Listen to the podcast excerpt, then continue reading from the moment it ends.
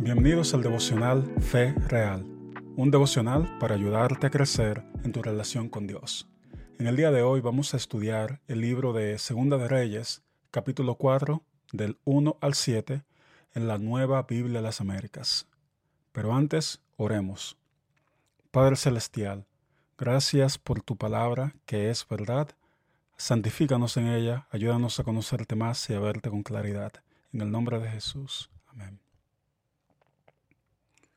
Y una mujer de las mujeres de los hijos de los profetas clamó a Eliseo diciendo, Su siervo, mi marido, ha muerto, y usted sabe que su siervo temía al Señor. Y ha venido el acreedor a tomar a mis dos hijos para esclavos suyos. Y Eliseo le dijo, ¿Qué puedo hacer por ti? Dime qué tienes en casa. Y ella respondió, Su sierva no tiene en casa más que una vasija de aceite. Entonces Eliseo le dijo, Ve, Pide vasijas prestadas por todas partes de todos tus vecinos, vasijas vacías, no pidas pocas. Luego entra y cierra la puerta detrás de ti y de tus hijos, y echas el aceite en todas estas vasijas, poniendo aparte las que estén llenas.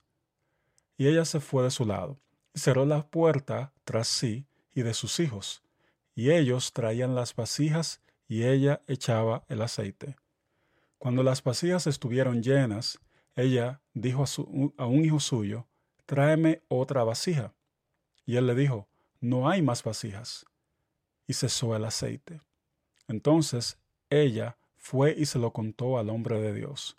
Y él le dijo, ve, vende el aceite y paga tu deuda, y tú y tus hijos pueden vivir de lo que quede.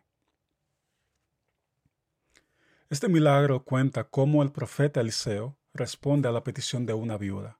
Los profetas en los tiempos del Antiguo Testamento eran intermediarios entre Dios y su pueblo.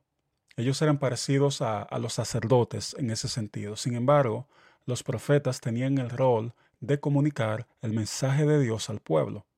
Aunque algunos de ellos tenían unos mensajes que tenían que ver con el futuro, la mayoría de veces eran mensajes relacionados al contexto específico en el que el profeta vivía.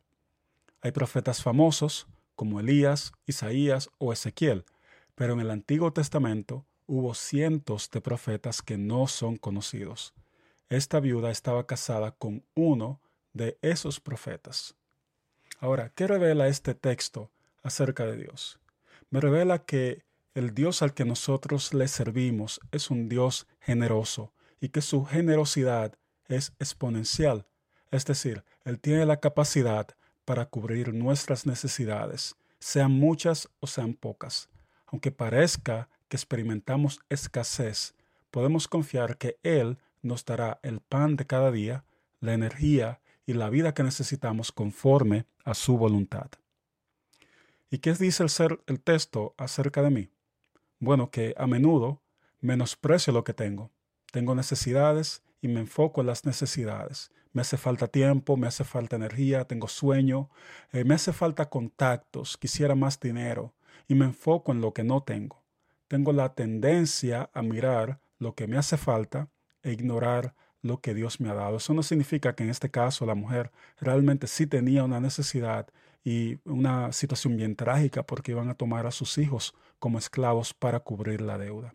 Pero en mi caso personal, Dios me ha bendecido mucho más de lo que yo he podido notar y darme cuenta y agradecer. Y eso es lo que debo de hacer, cómo debo de responder a este texto a la luz del sacrificio de Cristo por mí, obedeciendo lo que Dios me diga. Si la mujer no busca vasijas, no experimenta el milagro. Si yo no obedezco lo que Dios me dice, no puedo experimentar una cercanía más íntima con Él y todo lo que eso conlleva. Entonces, Dios nos invita a obedecerle y a creerle, aunque parezca una locura, lo que nos está pidiendo que hagamos. Ahora, vamos a un momento de reflexión y aplicación. Yo pienso, y estoy seguro, que temer al Señor no es en vano. Así que temamos al Señor en este día. Él no se olvida de sus siervos. Aunque hayan deudas y acreedores, problemas y situaciones que enfrentar, el Señor es capaz de dar en abundancia para suplir lo que falta. Hoy te animo a poner tus recursos y talentos a la disposición de Dios. Si tienes vacías disponibles, trae esas vacías al Señor. Nunca sabes lo que Dios puede hacer con tus talentos y con tu tiempo. Oremos.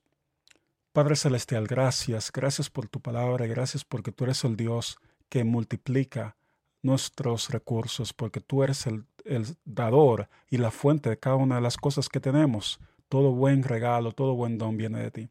Ayúdanos a ser agradecidos, a ser obedientes y a hacer lo que tú nos pides que hagamos. En el nombre de Jesús. Amén.